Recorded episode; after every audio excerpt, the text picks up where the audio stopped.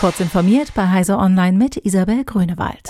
Angesichts bislang nur schwer vorhersagbarer künftiger hybrider und mehrschichtiger Bedrohungen oder Katastrophen wirbt Carsten Breuer, Leiter des Corona-Krisenstabs der Bundesregierung und des Kommandos Territoriale Aufgaben der Bundeswehr, für eine Neuaufstellung des Bevölkerungsschutzes. Nicht zuletzt wegen zunehmender Cyberangriffe müssten militärische und zivile Kräfte hier stärker kooperieren, verlangt der Generalmajor. Breuer regte eine gemeinsame Führungsausbildung zwischen beiden Seiten an.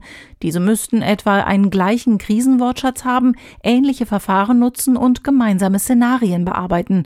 Nur so könnten alle Beteiligten auch gänzlich überraschende Ereignisse in den Griff bekommen.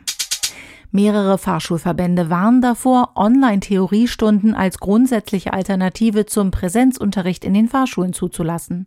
Die Erfahrungen aus dem Lockdown hätten gezeigt, dass sich die Fahrschüler während des Distanzunterrichts kaum in Diskussionen zur Verkehrssicherheit einbrächten, häufig abgelenkt seien und eher passiv am Unterricht teilnehmen, teilte der Vorsitzende der Bundesvereinigung für Fahrlehrerverbände Jürgen Kopp mit.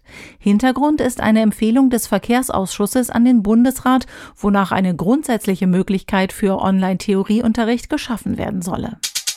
Twitter-Accounts, die offenbar der chinesischen Regierung nahestehen, versuchen laut US-Wissenschaftlern seit mehreren Monaten per Hashtag Flooding den Hashtag Genocide Games zu verwässern. Tweets von Menschenrechtlern unter diesem Hashtag sollen eigentlich auf die Situation der Uiguren in China hinweisen.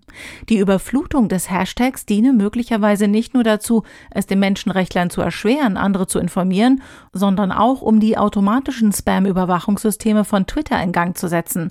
Dann könnten die mit Genocide Games verbundenen Inhalte entfernt werden, mutmaßt das Team des Media Forensic Hubs der Clemson University in North Carolina.